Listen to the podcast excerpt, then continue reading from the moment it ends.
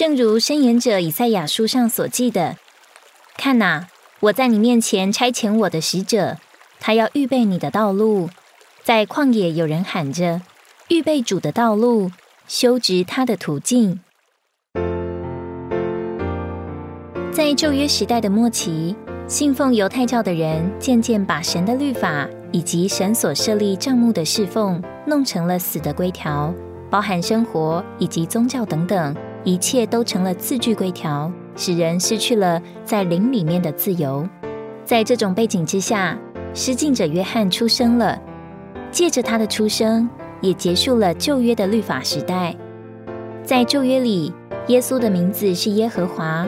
在新约里，耶和华的名字是耶稣。预备耶和华的道路，就是在沙漠地修直我们神的途径。在新约里，耶稣乃是神亲自成了肉体，临到人。他进到人的里面，成了一个人，直接有份于人的人性，有份于人的血肉。为着他的来，需要有一个先锋，将这位成为肉体的神引荐给他的子民。这位先锋就是施浸者约翰。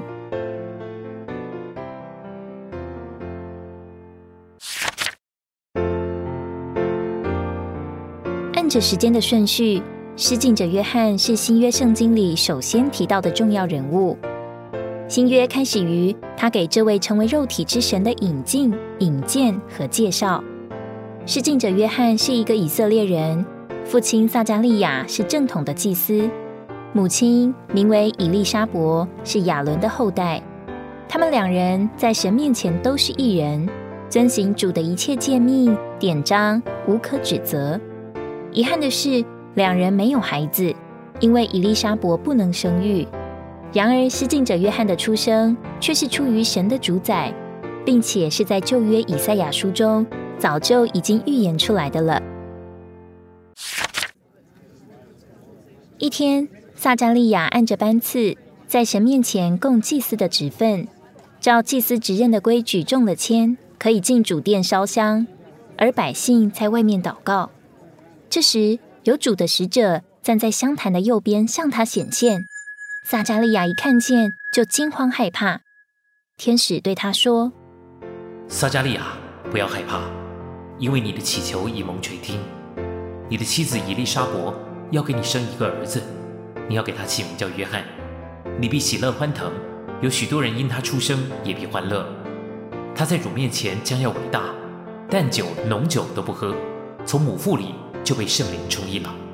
他要使许多以色列子孙转向主他们的神，他必凭以利亚的灵和能力行在主的面前，叫父亲的心转向儿女，并叫悖逆的人转向异人的精明，为主预备合用的百姓。撒加利亚因为他和妻子都上了年纪，并不相信这话。到了这时候，这些话必然应验。但因为你不信，所以这件事成就之前，你必哑口不能说话。百姓还在外等候着撒加利亚，纷纷想：奇怪，怎么还没出来呢？等他出来，撒加利亚直向他们打手势，却不能说话。他们就知道他在店里看见异象。等供职的日子满了，他就回家去。不久，伊丽莎伯果真怀孕。他将这件事隐藏了五个月，心想：主在眷顾的日子这样待我，要把我在人间的羞耻除掉。约翰的承运乃是出于神的主宰。并且是在神奇的方式使他成为拿西尔人。拿西尔人不喝酒，却要被圣灵所充溢，且从母腹就被圣灵充溢。他自愿侍奉神，并且成为主的先锋。约翰原文的意思是耶和华是有恩惠的。撒加利亚的经历也告诉我们，我们的祷告能实现神的作为。但天然的力量必须被带到尽头，使神的作为凭他神圣的行动有所起头。信使我们开口赞美并见证，但不信就要使我们哑口无言。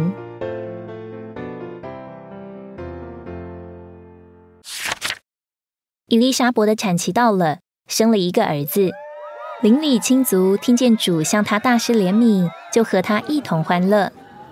第八天，他们来给孩子行割礼，亲族有意叫他父亲的名字，叫孩子撒加利亚，但他母亲却反对，说要叫他约翰。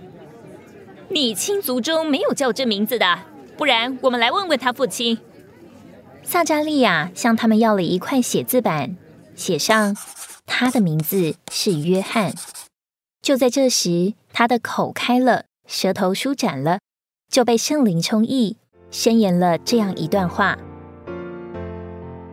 主以色列的神是当受颂赞的，因他眷顾他的百姓，为他们施行救赎，在他仆人大卫家中为我们兴起了拯救的脚，正如他。从时间起手，借着圣申言者的口所说的，拯救我们脱离仇敌和一切恨我们之人的手，向我们列祖施怜悯，纪念他的圣约，就是他对我们祖宗亚伯拉罕所起的誓，叫我们既从仇敌手中被救出来，就可以一生一世在他面前坦然无惧的用圣和义侍奉他。